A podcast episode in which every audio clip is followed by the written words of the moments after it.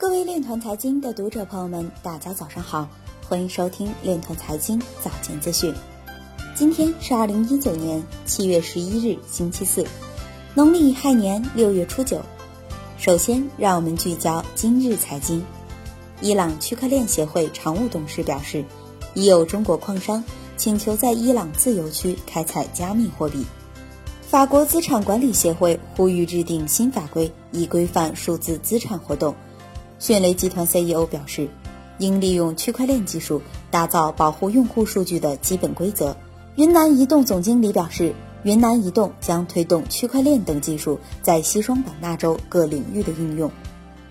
南非银行交易员表示，股票和比特币本周有所获益。货币表示，谨防冒货币名义开展各类直播间骗局。有数据显示。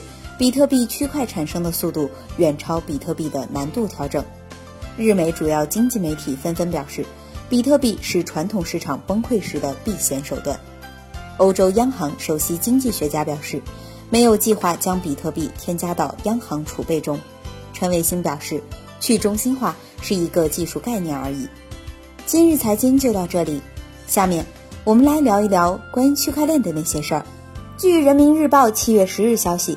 北京海淀区决定将区块链技术运用于一网通办建设，加快一网通办的进程。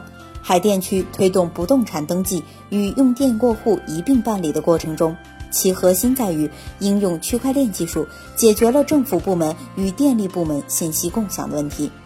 国网北京海淀供电公司窗口工作人员告诉记者。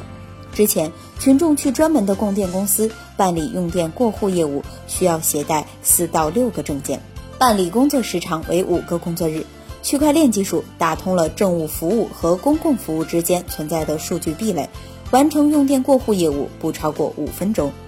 以上就是今天链团财经早间资讯的全部内容，感谢您的关注与支持，祝您生活愉快，我们明天再见。